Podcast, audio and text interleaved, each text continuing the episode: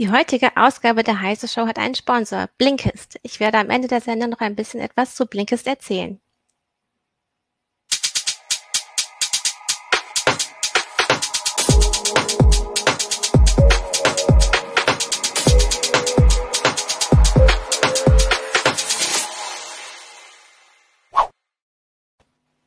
Hallo, herzlich willkommen zu einer neuen Heise Show. Ähm, wir wollen heute über Smart Garden sprechen, die schlauen Gärten. Wahrscheinlich haben einige erwartet, dass wir jetzt hier alle in unseren grünen Hallen sitzen oder auf dem Balkon, aber das haben wir mal wegen Ton- und Lichtverhältnissen nicht gemacht.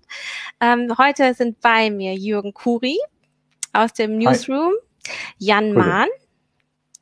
Patrick Bellmer und Marvin Stratmann, denn diese drei haben für uns ähm, diesem Thema auf den Zahn gefühlt. Ihr habt euch mit Bewässerungssystemen beschäftigt, mit Rasenmähern, mit Beleuchtung im Garten oder wie man auch ein WLAN-Netz im Garten spannen kann, damit dort auch die, ähm, die Digitalisierung funktionieren kann.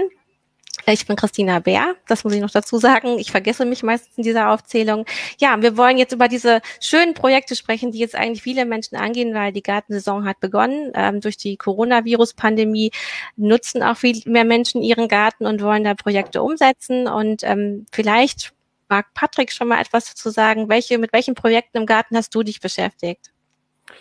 Also im Wesentlichen mit der Beleuchtung äh, und natürlich auch, wie ich das WLAN in den Garten verlängern kann. Welche Erfahrungen hast du da so gemacht?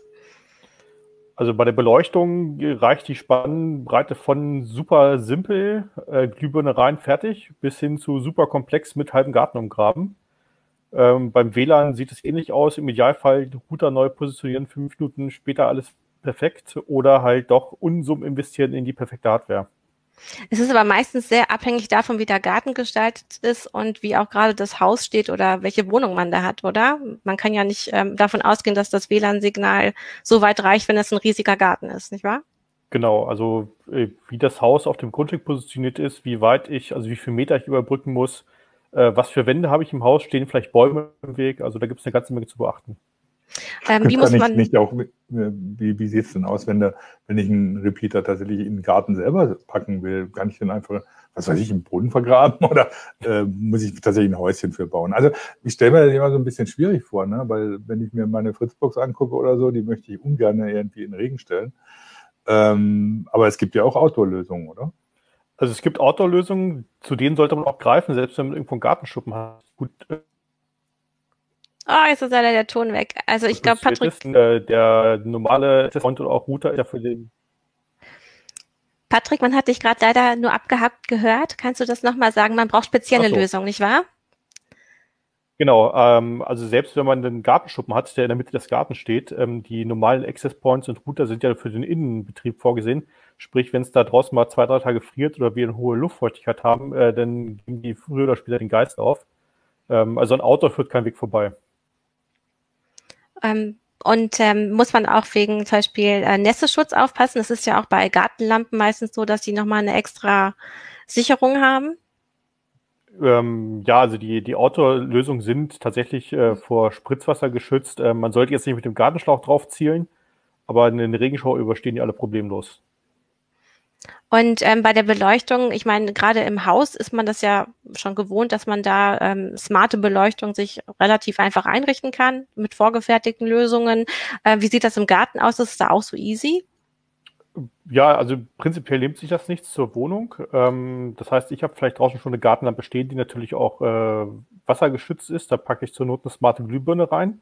Da muss man aber beachten, auch die haben Vorgaben, was Temperatur und Luftfeuchtigkeit angeht. Also in einem strengen Winter wird die 30 Euro Lampe von Philips oder von Osram oder von wem auch immer dann eher nicht überstehen. Da sollte man dann doch zu den vorgefertigten Systemen greifen, die ja auch viele anbieten. Ähm, da ist das Problem nur, die sind A sehr teuer und B sind die mit Umgraben verbunden, denn die wollen alle spezielle Stromleitungen und Stecker haben. Also muss man auch immer da nochmal investieren für die, für die, also ähm, für die Kabel und wahrscheinlich auch für den Anschluss, weil auch das muss ja immer vor Wasser gut geschützt sein oder vor Wetterverhältnissen. Also vielleicht muss man sich einen Elektriker dazu holen für solche, für solche Arbeiten. Also ein Elektriker eigentlich nicht, denn die Systeme sind darauf ausgelegt, dass das auch äh, Otto Normalverbraucher machen kann. Das heißt, da wird nichts gelötet, nichts mit Lüsterklemmen gemacht, gar nichts. Das sind fertige Steckverbindungen. Ähm, nur halt spezielle Kabel, die verlegt werden müssen. Ja, Lüsser Fuchs fragt gerade im Chat, auf welche Marken man bei den Outdoor-WLAN-Komponenten achten sollte. Habt ihr da gute Tipps? Also das erste ist, soll es ein Mesh-WLAN werden, dann ist man natürlich auf den Hersteller angewiesen, von dem auch schon der Router ist, denn ich kann meine Fritzbox nicht mit einem Mesh-Satelliten von TP-Link oder von wem auch immer verbinden. Das ist die erste Hürde. Wenn es äh, um Access-Point-Lösungen geht, sprich kein reines Mesh-System, dann sollten die Frequenzbänder ab, äh, abgedeckt sein, sprich 2,4 und 5 Gigahertz. Die Sicherheitsstandards sollten vorhanden sein und ansonsten wie groß das Budget halt ist, das zur Verfügung steht. Und kann man sich im Zweifel, wenn man jetzt ähm, keine passende Komponente findet, die einfach schon ähm, wettergeschützt ist, kann man sich einfach auch sowas wie einen Kasten, einen schützenden Kasten drumherum bauen, also äh, wo dann auch die Strahlung nicht zu krass abgehalten wird? Oder würdest du davon abraten? Also das ist denkbar, wenn es Material ist, das, wie du sagst, ähm, halt die, das Signal nicht blockiert oder zumindest nicht zu stark blockiert. Ähm, dann bleibt aber das Problem der Temperatur und Luftfeuchtigkeit. Ja, Thomas äh, Scheugenflug fragt gerade, wieso kein Mesh? Ähm, also persönlich würde ich auf Mesh setzen, ähm, aber wie gesagt, das ist das Problem, wenn ich eine Fritzbox habe, muss ich halt auch von AVM die Satelliten dazu kaufen, weil es da zwischen den Herstellern immer noch keine Kompatibilität, Kompatibilität gibt. Ähm, Im Zweifelsfall heißt das, einen neuen Router kaufen, damit ich ein Mesh-WLAN aufsetzen kann. Okay, also da sind schon Investitionskosten, äh, muss man schon einplanen. Vor allem, je größer der Garten ist, desto mehr muss man natürlich, ähm, ist, ich sei denn, man möchte nicht in jede Ecke des Gartens, man muss schon wahrscheinlich ein bisschen mehr investieren, um einfach auch wirklich alles abzudecken. Ja, wobei, wobei ich wahrscheinlich, also so jetzt, ohne, ohne da jetzt äh, groß äh, das tatsächlich festlegen zu können, würde ich sagen, dass das WLAN oder wie weit ich das im Garten hat, wohl so eine der ersten Voraussetzungen oder eine der ersten Überlegungen sind, wie ich mal machen würde, wenn ich so einen, an Smart Garden denke, weil da geht es ja nicht nur darum, dann die Geräte zu verbinden, sondern ich will ja dann irgendwo auch, äh, wenn dann mal mein intelligenter Garten schön blüht und so, irgendwo im Liegestuhl sitzen und vielleicht da das WLAN auch selber nutzen. Also das heißt, die Investition ins WLAN und die Planung im WLAN ist ja wahrscheinlich so eine der ersten Sachen, die ich machen würde für einen Smart Garden und die dann auch unter Umständen sehr gründlich machen, beziehungsweise da vielleicht äh, auch mal einen Euro mehr investieren, als irgendwie zur billigsten Lösung zu greifen. Mhm. Wie ist denn das mit diesen ähm, intelligenten Rasenmähern? Eigentlich sind ja Rasenmäher Roboter. Brauchen die WLAN oder wie steuern die sich genau? Ähm, die haben in der Regel ein eigenes Netz, das sie aufspannen, ähm, analog wie zum Beispiel Zigbee-Leuchten, die ja auch kein WLAN brauchen. Ähm, das ist eine geschützte Verbindung meistens. Da braucht man das WLAN höchstens, äh, wenn man den Roboter vom Smartphone aus steuern will oder wenn man ihn aus irgendeinem Grund mit der Cloud verbinden will. Und ähm, nicht alle von diesen Rasenmähern sind aber zum Beispiel auch für ähm, recht große Gelände gemacht, oder? Da gibt es Unterschiede. Ja, da gibt es Unterschiede. Natürlich, äh, je größer das Grundstück, also je größer die zu mähende Fläche, desto stärker muss der Akku sein. Ähm, ansonsten braucht der Roboter mehrere Tage, um die ganze Fläche abzumähen. Ähm, und natürlich auch so Sachen wie Schnittbreite, das heißt, wie viel Bahn äh, muss der Roboter ziehen, das ist alles zu berücksichtigen. Ja, also ähm, wenn man das richtig plant, so wie jetzt Jürgen auch schon gesagt hat, also wenn man ähm, zum Beispiel eben auch sein Heimkino draußen haben möchte und noch ein paar Geräte ansteuern möchte, muss man das einmal ordentlich planen. Aber auch wenn man jetzt äh, zum Beispiel eben an die Rasenpflege denkt, äh, muss man auch da schon mal genauer gucken, braucht man ein eher kleiner dimensioniertes Gerät und oder ein eher größeres für mehr Quadratmeter. Ähm, wie ist das denn mit Steigungen? Können diese Geräte, die neueren Rasenmäher, äh, sind die schon so gut, dass sie auch mit Steigungen klarkommen oder mit bestimmten Hindernissen? Also Hindernisse, ähm, da gibt's äh, die meisten Mäher brauchen einen, so eine Art Begrenzungsdraht, der wird verlegt oder gesteckt. Das heißt, der, wenn der Rasenmäher äh, sich dem Draht nä äh, nähert, dann weiß er hier Stopp, ich muss äh, den Kurs ändern. Ähm, das muss im Vorfeld alles äh, abgesteckt werden. Das heißt, ich kann natürlich Hindernisse wie einen Baum oder ein Blumenbeet schon mal sichern dadurch. Wenn ich das nicht mache, dann ist halt das Blumenbeet danach platt. Da, da kennen die meisten äh, Modelle kein Erbarmen. Ähm, Steigungen können die meisten auch. Da gibt es einen Unterschied, wie groß die Steigung sein darf. Also was, was mich da wundert, also wenn, weil du sagst, dass das mit den, mit den Drähten äh, dass man die spannen muss, dass man im Prinzip so einen eingezäunten Bereich zuweisen muss, hier darfst du und wenn du darüber hinausgehst, äh, lieber nicht. Äh, also man, man redet irgendwie oder manche Leute reden äh, immer so viel von, ja, man kann das doch alles über äh, Bilderkennung machen und macht man eine KI dahinter und so. Ähm, es wundert mich, dass das irgendwie so tatsächlich doch noch so relativ primitiv wirkt, was diese Rasenmäherroboter da veranstalten, dass sie einfach primitiv durch die Gegend fahren. Wenn sie an eine Begrenzung stoßen, auf die sie geeicht sind oder so, dann drehen sie halt um. Aber tatsächlich nichts eigentlich wirklich selber machen. Also mit, mit dem, was man sich unter einem Roboter vorstellt, eher wenig zu tun haben, sondern das ist irgendwie so ein Roboter, der halt selber, äh, ein Rasenmäher, der halt selber fährt, statt dass einer schiebt. Ansonsten ist er sehr wenig intelligent. Also, man, wenn ich so Sachen höre, dann wundert, denke ich mir immer so, so dieses Smart Garden Zeugs oder so, das ist noch, da ist man noch sehr weit im, als Pionier unterwegs, um das irgendwie so vernünftig zu Ich glaube, Marvin hatte auch, in, also Marvin hatte für uns auch einen Kommentar geschrieben, äh, wo er im Grunde auch das bemängelt, weil er sagt, so mhm. smart ist das eigentlich alles gar nicht. Ne? Also jetzt gerade über das, was wir gerade gesprochen haben, oder Marvin? Äh, ja, ich war am Anfang so kein richtiger Fan vom smarten Garten und da habe ich mich mit diesem Bewässerungssystem so ein bisschen beschäftigt. Äh, und dann denkt man oh, dein so Ton ist leider so ganz gerade, also, du krüsselst gerade sehr doll, komm mal näher ran, genau. Okay, also nett ist das schon, äh, wenn man sich damit beschäftigt.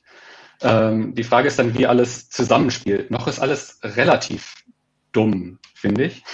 Und auch das, was Jürgen gesagt hat mit den, ähm, mit den Robotern, das ist schon wie so ein dummer Saugroboter praktisch, der irgendwo gegenfahren muss, äh, bis er merkt, dass er da nicht weiterkommt. Ähm, also ich glaube, das ist noch so ein bisschen alles ja am Anfang, dass man sich zurücklehnt und äh, ja, den Robotern die Arbeit überlässt. Ja, also man spricht auch davon, dass sie chaotisch fahren und eben nicht gezielt und äh, na immer dann erst das Hindernis erkennen, wenn sie dagegen gefahren sind. Ähm, es gibt ja jetzt eigentlich diese drei großen Bereiche, also einmal ähm, Rasenpflege, dann aber auch ähm, Bewässerung und Beleuchtung. Und ähm, Jan, du hast dich mit Bewässerung beschäftigt. Und ich glaube, da wird es schon etwas intelligenter, weil du ja auch da so Eigenbaulösungen hast, nicht wahr? Genau, also intelligent ist, Intelligenz ist es natürlich nicht. Es ist immer noch ähm, ein Programm, was der Nutzer dem Computer mitteilen muss und nach diesem Programm kann er dann Sensoren auswerten oder weitere Daten hinzuziehen und eine Näherungslösung dafür abgeben, wie viel er das Ventil jetzt aufdrehen muss. Ich muss dazu sagen, ich habe mich nicht mit allen Bewässerungslösungen, die es auf dem Markt gibt. Es gibt komplett fertige Lösungen von bekannten Gartenmarken, die man einfach so benutzen kann. Ich habe mich mit den Lösungen beschäftigt, bei denen man mehr selber machen kann, die ohne Cloud funktionieren, wo man zur Not auch den Lötkolben oder zumindest einen Schraubendreher in die Hand nehmen muss und vor allen Dingen danach der Software das beibringen möchte, was man gerne hat, äh, hätte. Ja, wie also, heißt das Ganze?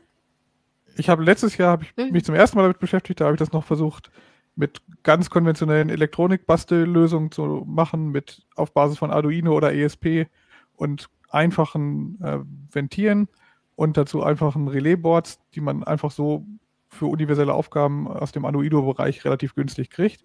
Und dieses Jahr habe ich mir eine Open-Source-Lösung angesehen, die heißt ähm, Open Sprinkler. Das kommt aus den USA, ist von Open-Source-Bastlern angefangen worden, ist jetzt mittlerweile so weit, dass es auch kommerziell zu kaufen ist. Also es gibt eine zwar Open Hardware, also die, der Quellcode ist bekannt und man kann daran mitentwickeln und eigene Ideen einbringen. Die Software ist ebenfalls Open Source aber man kann es als fertig gelötete Platine kaufen, muss also nicht selber eine Platine bestücken.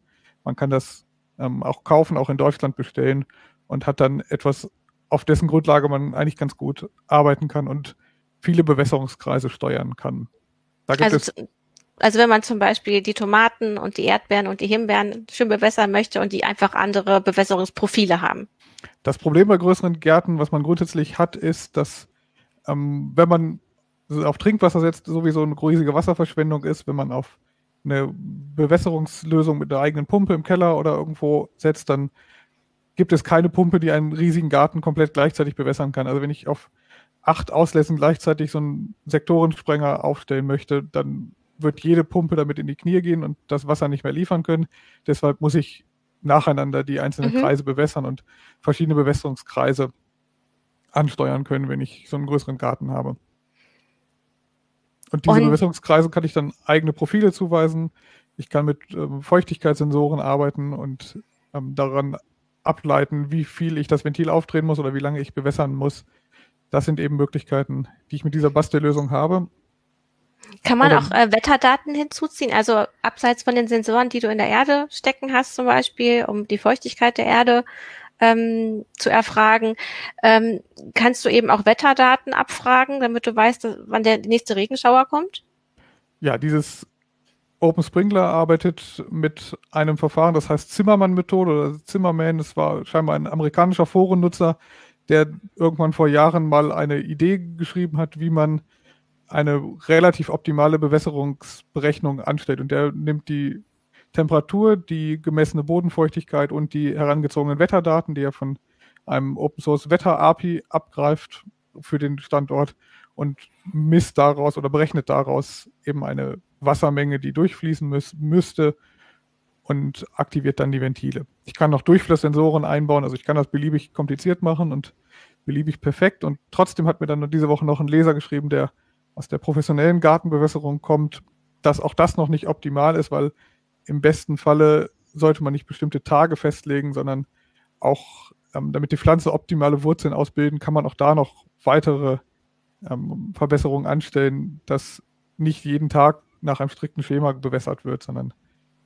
auch da noch genauer aufs Wetter eingehen. Da muss ich dann eben Feintuning an dieser Software vornehmen, vielleicht noch weitere Daten hinzuziehen. Das ist, glaube ich, ein Projekt, was man über Jahre anlegen kann, wenn man sich da wirklich richtig reinsteigert. Im ersten Schritt muss man daran dafür sorgen, dass die Ventile auf und zu gehen und dann kann man das immer weiter optimieren, dass die richtige Menge Wasser auf die einzelnen Felder oder auf die einzelnen Sektoren im Garten fällt. Inwieweit kann sich denn da jemand an dieses Projekt machen, der nicht so technisch versiert ist? Würdest du sagen, das wäre überfordernd und er sollte lieber zu einer Kauflösung greifen? Es gibt ein paar Probleme, die sind für jeden gleich und das sind so mhm. ganz banale Hardware-Probleme, die mit Gartenbau zu tun haben und nicht mit Elektronik. Von daher ist der Unterschied gar nicht mehr so riesig. Um mhm. sowas zu realisieren, muss ich halt Schläuche oder Rohre verlegen und ich muss Bewässerungsauslässe im Garten haben. Also im schlimmsten Falle komme ich da um Tiefbau nicht drum rum. Wenn ich so einen Garten neu plane, ist das natürlich einfach. Wenn ich einen bestehenden Garten habe, muss ich vielleicht entweder Rohre oder Kabel verlegen. Ich kann ein bisschen was zeigen. Ich habe auch ein bisschen was mhm, da, um ein bisschen die Angst zu nehmen davor. Nochmal umschalten können. Ja, wir haben zwei Lösungen von diesem Open Sprinkler. Gibt es einmal diese Variante, die ist, orientiert sich mehr an Raspi Bastler. Das ist nämlich ein Head für einen Raspberry Pi. Hier drauf ist jetzt ein Raspberry 3B Plus. Man sieht, dass hier die Kontakte rausgeführt werden. Hier unten, das sind acht Anschlüsse für acht Bewässerungskreise. Dann gibt es einen Common Ground und einen Sensoreneingang. Und hier wird der, die Spannung hinzugeführt mit einem 24 Volt Netzteil. Viele der Technik basiert hier auf 24 Volt. Und was ich halt mit jeder Lösung machen muss, egal wie viel ich basteln möchte, ich muss von diesen Kabeln hier oder von diesen Anschlüssen hier jetzt Kabel zu meinen Bewässerungsauslässen führen. Und da kann ich Erdkabel aus dem Telefonbereich nutzen. Die gibt es relativ günstig, die muss ich dann aber verlegen und die muss irgendwo bei einem Ventil ankommen. Hier sieht man mal so ein Ventil. Das ist ein 24 Volt Ventil, was ähm, auch mit Wechselspannung funktioniert und was auch teilweise auf und zugehen kann. Also ich kann damit steuern, wie viel Wasser ich auf das Feld lassen möchte. Wie gesagt, 24 Volt System, deswegen, weil die Spannung vergleichsweise hoch ist für so Bastelprojekte, muss ich auch nicht so dicke Querschnitte verlegen und kann dieses Telefonkabel nutzen.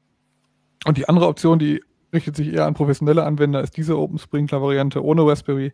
Die kann ich einfach so, wie sie ist, kaufen, kostet knapp über 200 Euro, hat auch hier unten acht Kreise und ich kann über dieses Flachbandkabel bis zu 72 weitere Kreise anschließen. Also ich kann das so in Reihe schalten und dann habe ich bis zu 72 Wasserauslässe, wenn ich ähm, zum Beispiel den Schlossgarten meines Dienstherren bewässern muss als Gärtner in einem englischen, einem riesigen englischen Garten, dann kann ich auch 72 Bewässerungskreise damit bewässern. Das, die Einrichtung ist echt nicht kompliziert. Auch die Raspberry-Lösung ist nicht sonderlich kompliziert.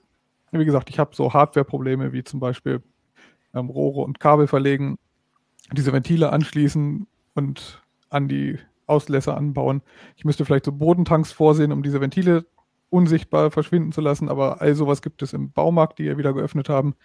Und das Raspberry einrichten an sich ist dann echt der kleinste Aufwand. Das sind vier Zeilen Kommandozeile, also schon mal ein bisschen was mit Raspberry gebastelt hat. Dem wird das alles bekannt rund vorkommen. diese Software runterladen, aber äh, kompilieren und hochfahren und dann habe ich eine Web-Oberfläche und kann anfangen, die Kreise zu schalten und erstmal mit ganz rudimentären Programmen anfangen, wie eine Zeitsteuerung abends um 18 Uhr Kreis 1 und dann wasserfallartig so nacheinander die nächsten Bewässerungszonen durch.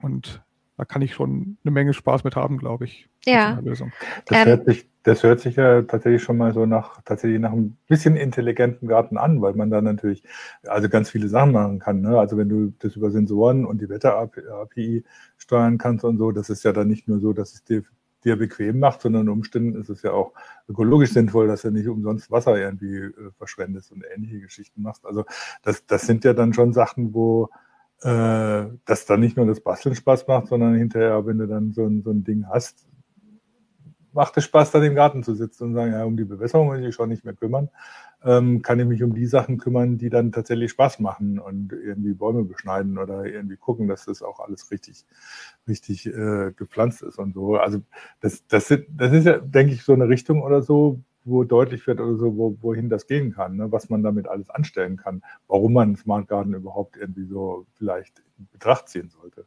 Ist, ist aus meiner Sicht, ich komme ja auch aus der Smart Home Bastel-Ecke, ist es vergleichbar mit Smart Home Basteleien.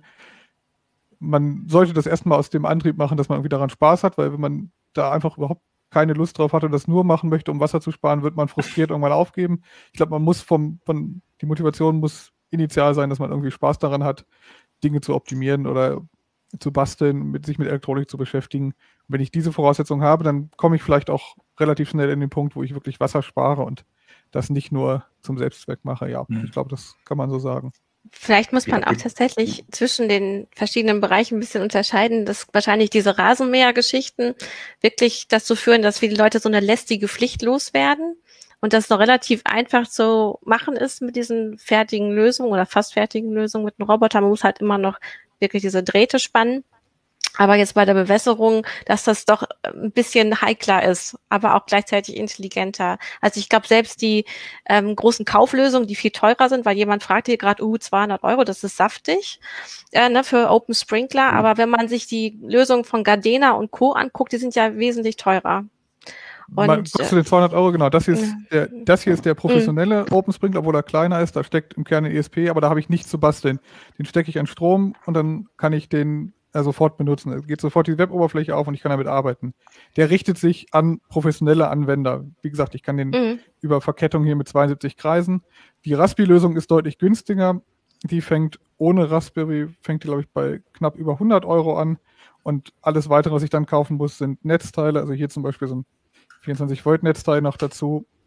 Und diese Ventile, Ventil fängt, glaube ich, so bei 40 Euro an. Das sind die Dinge, die ich sowieso haben muss. Und also mit, mit 150 Euro kann ich irgendwie starten mit meinem ersten Kreis vielleicht. Ja, ähm, Capellino so fragt auch. Ja. Achso, äh, also sag so du mal. und, so viel teurer und so sind Gardena und so auch nicht. Also da bist du dann bei 300 Euro für so ein, für so ein Starter-Set auch dabei mit einem äh, ja, Bewässerungssystem, einem Sensor äh, und einem Gateway. Also es geht, aber es ist ja keine Selbstbaulösung und du bist dann von dem abhängig. Ja, also ja, leider ist dein Ton so ein bisschen grisselig, Marvin. Also du sagtest, das ist ein bisschen mehr als 300 Euro für Gardena. Ne? Und es sind so verschiedene Komponenten. Ne? Es ist so erstmal so ein ähm, Starter und man kann aber noch so Komponenten dazu kaufen. Das, man ist in diesem System gefangen, ne? Und die ja. Selbstbaulösung ist da variabler. Jürgen? Ja, das ist das, also was mich auch so ein bisschen wundert, was, was mich zurückführt zu diesem, dass man da noch so ein bisschen in, in äh, ähm, un, unbekannten Gebiet unterwegs ist. Ne? Wenn man sich diese Bewässerungslösungen anguckt oder so, die sind alles geschlossene Systeme oder Insellösungen, die dann ein eigenes Gateway brauchen. Also kannst du nicht direkt an dein WLAN hängen. Du brauchst ein Gateway dazu, zu deinem WLAN, bei Cardena zum Beispiel. Und die funken dann auf ihren, mit ihrer eigenen Technik an ihre Sensoren und an, an die Pumpen beziehungsweise an die Ventile. Ähm, du hast dann auch, also wenn es dann darum geht, das unter Umständen sogar mit dem digitalen Assistenten aus dem Smart Home zu steuern, dann bist du ja ganz aufgeschmissen. Hier da fragte gerade jemand, fragte gerade jemand in den Kommentaren, ja. ob es eine Lösung gibt, das in Homebridge oder IO Broker oder ja. Home Assistant einzubinden.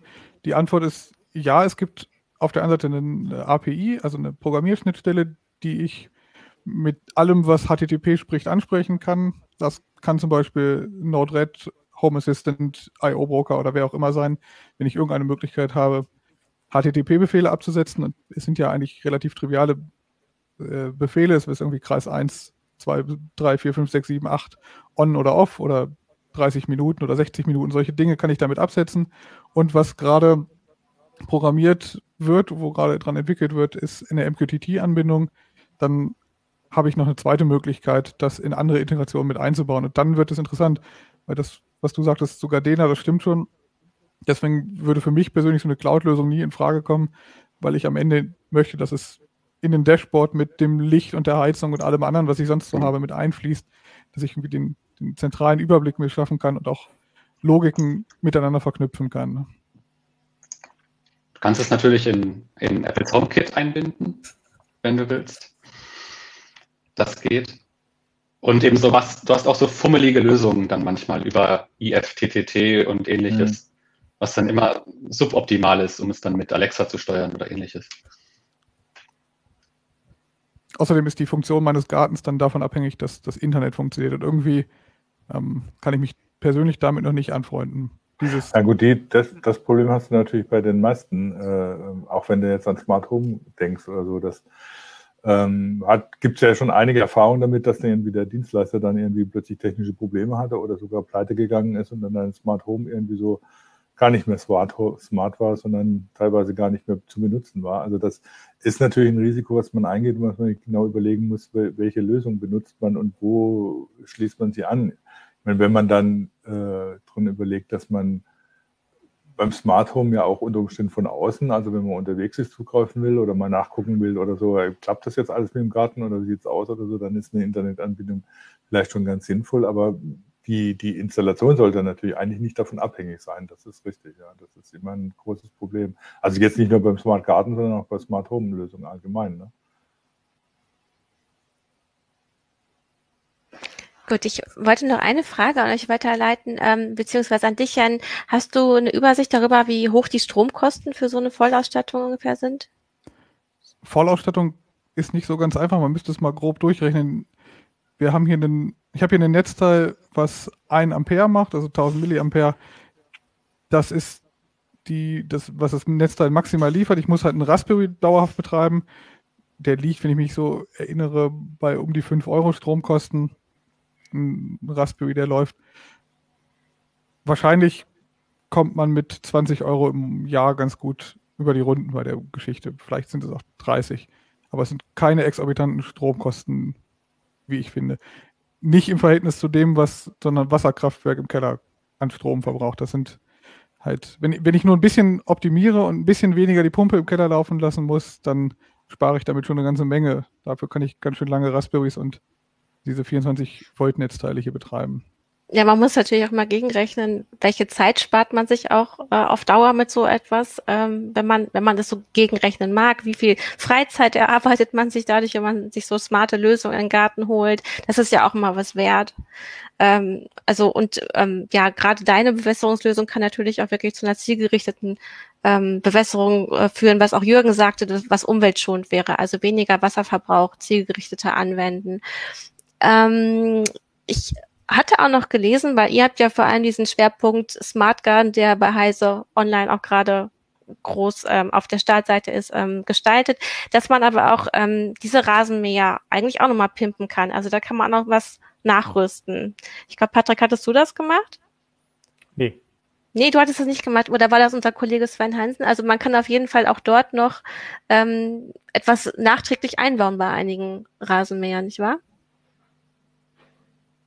Es mag jetzt keiner von euch was dazu sagen, ne? Denn, ähm, es gibt auf jeden Fall auf unserer Seite diesen Hinweis, was man dort nachkaufen kann und was man eben auch zum Beispiel in Gardena Rasenmäher zum Beispiel nach, nachstecken kann. Ähm, wollen wir vielleicht zum Thema Beleuchtung kommen? Wir, obwohl Beleuchtung haben wir auch schon ein bisschen gehabt. Da mögt ihr was ergänzen zu den Fragen aus dem, aus dem Chat? Also es war die ich frage mich noch, wie Mach mal. äh, es war eine Frage, was mit den Leuten ist, die keinen Garten haben, sondern in der Wohnung oder auf der kleinen Terrasse oder dem Balkon was machen wollen. Da habe ich zusammen mit dem Kollegen Alex Spier äh, zwei ähm, Smart Gardening Systeme für drinnen getestet. Ähm, genau. Ähm, also diese Grow-Boxen sind A, relativ teuer. Da ist man ganz schnell mit einem dreistelligen äh, Betrag dabei. Also so 100, 150 Euro sollte man einplanen. Und man ist ähm, bei den Systemen, die wir gefunden haben, darauf angewiesen, die Kapseln mit den Samen äh, direkt beim Hersteller zu kaufen. Das heißt, hm. da kann ich mir nicht die 79 Cent Tüte aus dem Supermarkt mitnehmen, sondern kann schön fleißig im Internet bestellen für sehr viel Geld. Ähm, allerdings, ähm, wir haben gemerkt, dass äh, die Wachstumsphase doch arg beschleunigt wird, weil wir haben spezielles Licht drüber, das auch zeitgeschaltet wird und eine Pumpe, die für die Wasserversorgung sorgt. Ähm, also Vorteil war, es wächst sehr schnell und auch sehr lange. Also wir hatten, glaube ich, so etwa acht bis zehn Wochen lang Basilikum frisch. Ähm, der Nachteil, man ist auf spezielle Sorten angewiesen und das Basilikum war nicht das leckerste. also es ist auch wirklich nicht dafür gedacht, wenn man sich jetzt beim Discounter so ein Basilikum mitnimmt, den sollte man da nicht reinstellen, sondern nur die Samen, die der genau. Hersteller das empfiehlt. Sind so, das sind so, man kann sich das vorstellen wie so eine Art äh, Mini-Joghurt-Becherchen. Ähm, mhm. Da ist spezielle Anzuchterde drin und Dünger und halt äh, der Sämling. Und das Ganze dauert so 10, 12 Tage, dann sind die ersten Spitzen zu sehen, die rausgucken. Ähm, und dann geht es relativ zügig. Ich glaube, wir konnten nach vier Wochen das erste Mal ernten, vier, fünf Wochen. Und dann halt, wie gesagt, ähm, kontinuierlich bis zu acht bis zehn Wochen nach äh, dem Einschalten.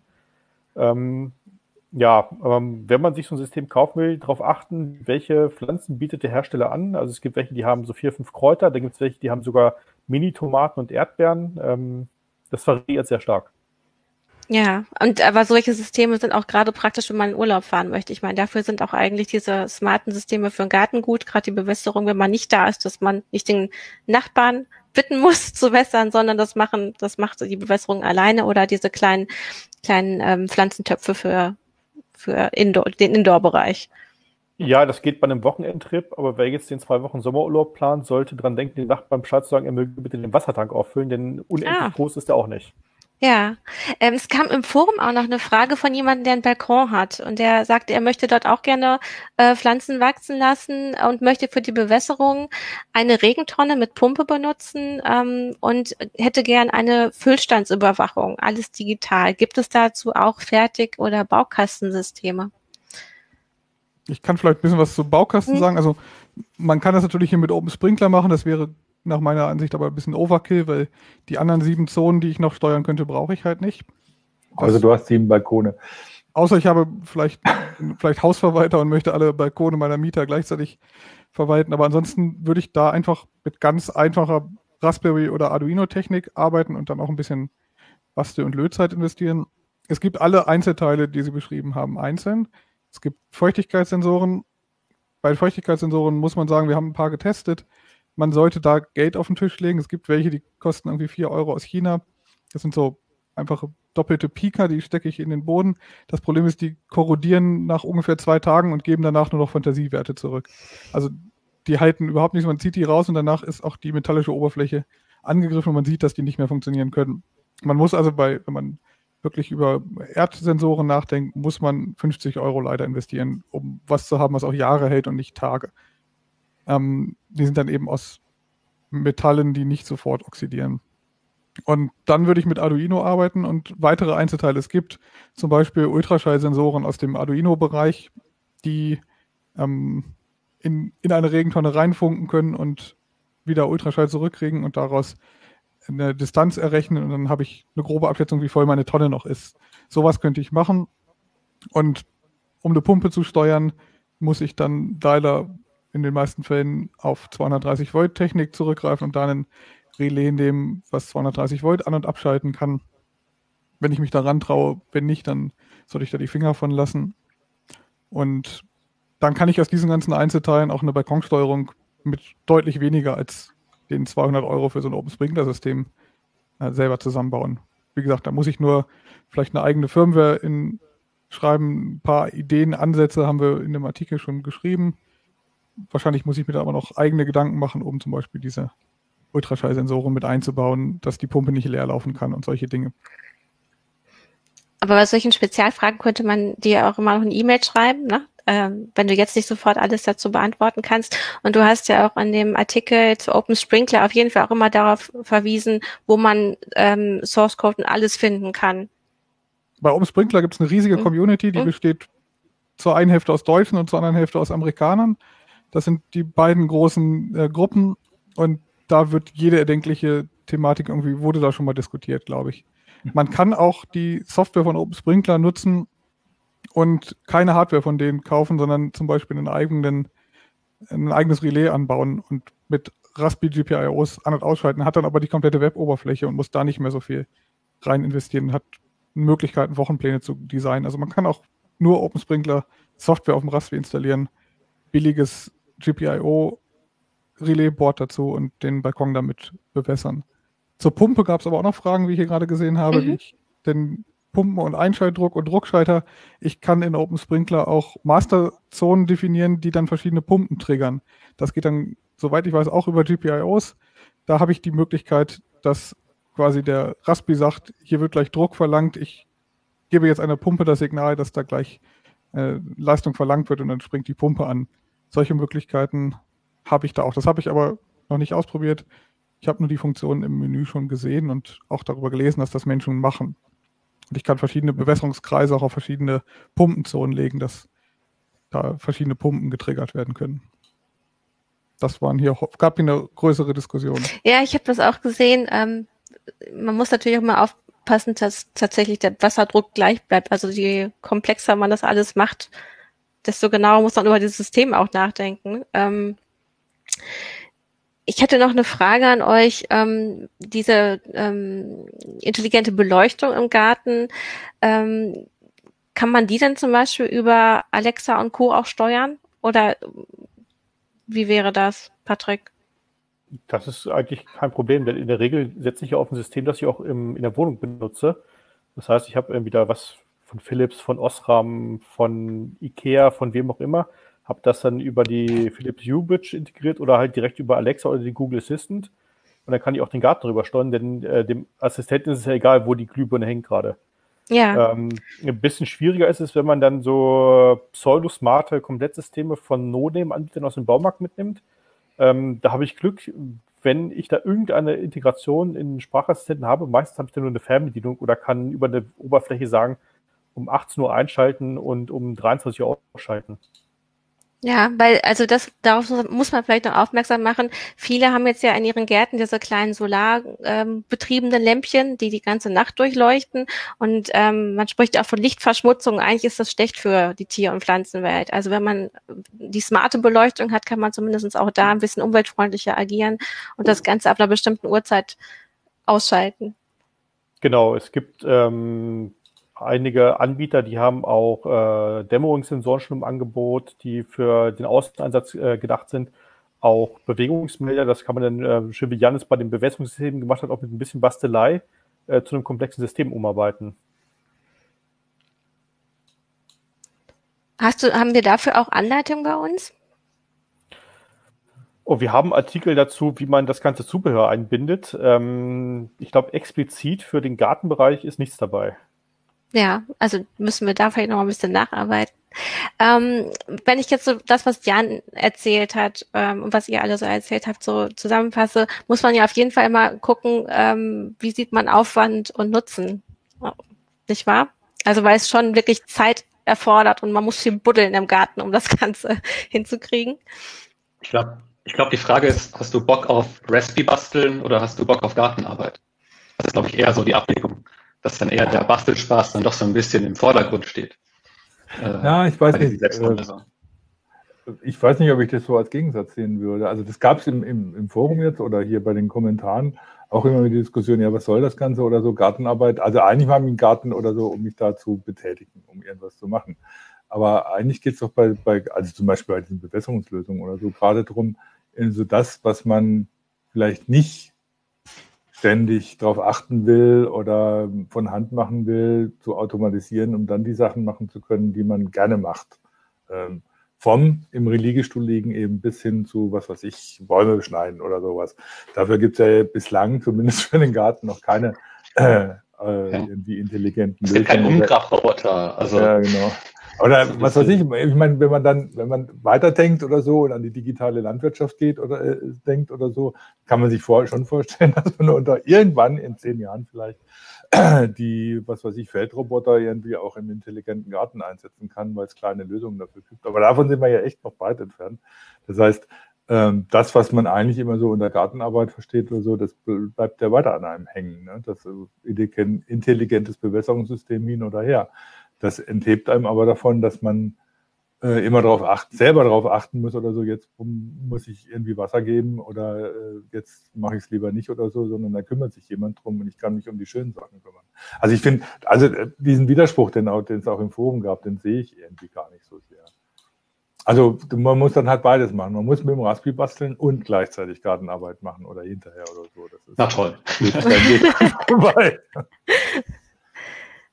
Äh, ich meine, für manche, für manche Leute ist ja die Gartenarbeit doch wirklich einfach was Schönes, aber ähm, wie man auch halt bei, an einigen Kommentaren sieht, also so ein kleiner Roboter, der einfach das Unkraut ziehen würde, das wäre schon schön. Oder ähm, was, was unser Kollege Sven Hansen, der jetzt nicht dabei ist, auch beschrieben hat, äh, so ein kleiner Mähroboter, also eigentlich auch ganz nett, weil er auch die Kinder erzieht, weil der mäht natürlich einfach immer weiter und wenn man mal Spielzeug auf dem Garten, auf der, auf der Rasenfläche liegen lässt, dann wird das halt mal ein bisschen angeknabbert. ähm, wovor der auch gewarnt hat, was man hier vielleicht nochmal erwähnen sollte, ist, man muss aufpassen wegen Spurenbildung. Also wenn man, wenn man da diese Drähte verlegt, äh, auch da muss man in der in der Ausgestaltung im Garten wirklich aufpassen. Und es würden, also so ein Mähroboter löst halt auch nicht alle Probleme, sondern es bleiben auch immer noch bestimmte Stellen werden nicht gemäht, wenn man das nicht richtig angepasst hat. Also dann bleiben da einfach Lücken, weil natürlich dieses Mähwerk da unten drunter, äh, also dieser Mähroboter hat natürlich immer seine äußere Hülle und die Messer kommen nicht überall hin. Und da muss man immer ein bisschen mit planen. Also wenn ich, wenn ich mir jetzt anhöre, was Jan jetzt so erzählt hat, was mit, mit äh, intelligenten Bewässerungssystemen äh, möglich ist und mir dann die Mähroboter angucke, dann kann ich nur sagen, also bei Mährobotern ist echt noch viel Luft nach oben, äh, was, was da machbar ist und was man an Technik entwickeln kann. Und was es eigentlich auch schon gibt. Also man kann da natürlich zum einen gucken, was im Smart Home schon geht und auf der anderen Seite mal gucken, was in der digitalen Landwirtschaft geht. Ich glaube, diese Mähroboter sind doch noch äh, in einem recht frühen Stadium. Hier wird Gut, gerade noch diskutiert, wie man mit KI, also jemand schrieb hier, mhm. Stefan Wagner, dass er erst dann mit Garten anfangen würde, wenn eine KI Unkraut erkennt und anfängt selber zu zupfen. Dazu würde ich sagen, ich empfehle mal das Projekt Farmbot sich anzugucken. Das mhm. macht ungefähr genau das. Das ist quasi ein, ein relativ großer eine Portalfräse, also der, das Portal einer Portalfräse für den Garten. Da kann man nachbauen. Es gibt eine Anleitung dafür. Ist auch ein Open Source Projekt, was relativ groß geworden ist. Und man kann das auch in zwei Meter Breite bauen. Das fährt dann quasi über das Beet und hat so einen Pflücker und kann damit Dinge säen oder Dinge ziehen. Und äh, dafür haben Leute Bilderkennung gebaut, die genau kartografieren, wo was wachsen darf und alles andere rauszupfen, was da nicht wachsen darf. Und auch Pflanzen erkennen und sowas. Da sind schon Leute dran an diesem Farmbot-Projekt. Das ist allerdings auch finanziell ein größerer Aufwand und man hat am Ende vielleicht irgendwie eine vier Quadratmeter große Fläche, die automatisch bewirtschaftet wird. Das in, also für Leute, die Zeit in der Landwirtschaft, in der Landwirtschaft hast du ja zum Beispiel experimentelle Gewächshäuser, wo dann äh, auf jede Pflanze eine HD-Kamera ausgerichtet ist, die das dann, wo schon ein bisschen automatisch ausgewertet wird. Also mal schauen, wann das ja in den heimischen Garten kommt. Also wir haben auch ja, einige Meldungen bei uns über so spezielle Landwirtschaftsroboter, die auch zum Beispiel Winzern helfen. Ähm, sag du, Jürgen. Ja, also in der, sagen wir so, in der äh, digitalisierten Landwirtschaft geht da schon einiges. Äh, da sind natürlich alles äh, Projekte, die äh, zu groß sind, um sie im heimischen Garten einzusetzen, außer man hat so einen Garten wie der Dienstherr von Jan, der irgendwie ein Schloss bewirtschaften muss. ähm, eine, eine fiktive Person. ähm, also da geht schon einiges. Also es gibt natürlich tatsächlich unkrautvernichtende Roboter, die auf dem Feld rumfahren und äh, machen. Ähm, also bis dahin oder so. Also wenn man mit einem Bauer redet, der, der äh, da schon relativ weit ist oder so, sagt, er sitzt eigentlich nur noch deswegen auf dem Trecker, weil es vorgeschrieben ist, das wäre gar nicht mehr notwendig. Das heißt, die gehen dann auch so weit, dass sie tatsächlich nicht nur Bewässerung, sondern auch Düngung tatsächlich direkt nach den Umweltbedingungen ausrichten mit Bodensensoren arbeiten, mit Bilderkennung arbeiten, mit äh, GPS-Daten arbeiten, um ganz genau zu sagen, oder so, da muss jetzt noch ein bisschen Wasser hin und da lasse ich es lieber weg und so. Ähm, also das geht sehr weit, was da schon geht und was tatsächlich auch an zum Beispiel automatischer Unkrautvermichtung geht oder sowas. Ähm, das sind, also zum einen sind es natürlich Investitionen, die in die Tausende, wenn nicht Hunderttausende gehen, wenn man sowas haben will. Und die sind natürlich für Flächen ausgelegt, die den normalen Garten in Westeuropa jetzt nicht unbedingt entsprechen. Ähm, da, also man kann daraus lernen, wie zum Beispiel dieses Farmboard-Projekt, das natürlich sehr viel aus den aus den Sachen auch lernt oder so, dass äh, die in der Landwirtschaft eingesetzt werden. Auf der anderen Seite ist es natürlich noch ein ganz schöner Weg, bis dann tatsächlich so weit äh, das im Garten auch geht. Und da stellt sich dann schon die Frage, gut, Unkrautzupfen ja, äh, Wobei, äh, aber sich jetzt um die einzelnen Beete automatisch kümmern lassen, ist ja natürlich schon sowas, was eigentlich die im Garten dann auch eher Spaß macht. Genau, also es kommt ja auch mal ein bisschen auf die Gartengestaltung an. Also ich, äh, ich arbeite sehr gern am Garten. Ich ähm, empfehle Staudengärten oder viele Sukkulenten, die ähm, gerade die Stauden kommen ja jedes Jahr wieder. Da muss man gar nicht viel machen und vor allem, wenn man einen ökologisch sinnvollen Garten haben möchte, dann lässt man sowieso einiges einfach stehen und hat tolle Blumenmischungen, die da einfach immer gut funktionieren. Äh, hier hat noch jemand gefragt, ähm, ob nicht auch durch diese Mähroboter Verletzungen bei Kleinkindern und, und, Kindern oder Tieren passiert sind. Ja, das ist schon passiert. Ähm, es gibt aber auch da mittlerweile so kleine Selbstbaulösungen, um zum Beispiel den Rand anders abzudichten. Und man muss aber natürlich auch, man sollte die Dinger meistens nur fahren lassen, wenn da eben nicht Kleinkinder ähm, äh, alleine im Garten sind oder Kinder. Ähm, weil die, wenn die zum Beispiel einfach auf den auf den Knien, äh, also wenn die so hocken und die Füße sind sehr flach, dann kann da so ein, so ein Mähroboter schon mal dran fahren. Also darauf wird, äh, davor wird auch gewarnt. Ähm, das, das sollte man wissen, aber es gibt eben auch da so Do-it-yourself-Projekte, wie man die ein bisschen besser absichern kann und ansonsten halt abends fahren lassen. Nicht unbedingt nachts, weil man da auch wieder andere Tiere, also Tiere stört, wie zum Beispiel Igel und Co. Aber so zu Zeiten, wo jetzt kein Kind und kein Hund da auf der Fläche unterwegs ist.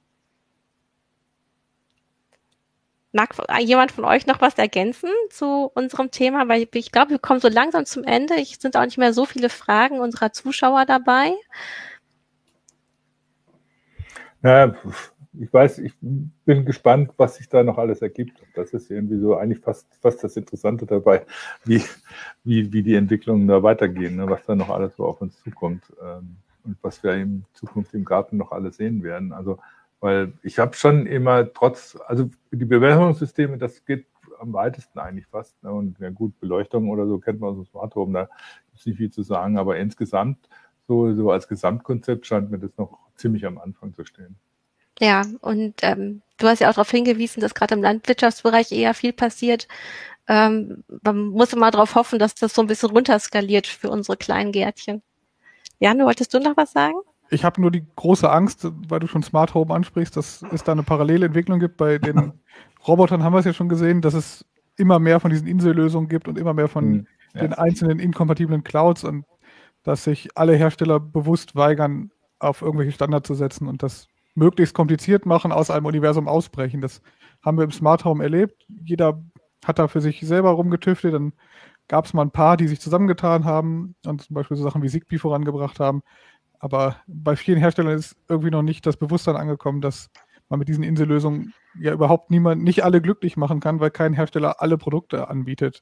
Mhm. Also niemand baut von Beleuchtung über Rasenmäherroboter bis Bewässerung alles. Das gibt es einfach nicht und deswegen sind so Insellösungen einfach keine gute Idee und offene Schnittstellen, die man ja einfach technisch relativ einfach bauen kann, einfacher als sich ein eigenes Protokoll zu strecken, die es ist viel einfacher, MQTT zu bauen, als sich einen eigenen Funkstandard auszudenken, der auch noch mittelmäßig sicher ist. Und äh, da kann man nicht nur an die Hersteller appellieren, dass sie diesen Cloud-Zwang und diese Inselbauerei irgendwann mal aufgeben und mal Standards bauen. Da kann, man nur sagen, da kann man nur sagen, den Herstellern sei es gepfiffen und getrommelt, was Jan sagt. Wir schreiben das oft. Diese, diese Insellösung wird immer zu, zu finde ich. Ich habe Angst, dass der Sprinkler angeht, während gleichzeitig der Rasenmäher läuft, gleichzeitig, weil beide nicht miteinander reden und äh, dann irgendwelche Scheiße bauen. ja gut, aber genau das, ähm, das, das habt ihr auch nochmal bei uns ähm, in den Artikeln nochmal aufgearbeitet, genau sowas. Also man muss es aufeinander abstimmen. Man darf da, kann da nicht alles aus der Hand geben, es sei denn, man hat sehr viel Geld und kauft sich halt die Insellösung. Äh, wenn man es selber baut, kann man aber auf eine sehr große Community hoffen. Ähm, und dahin verlinken wir ja dann auch immer.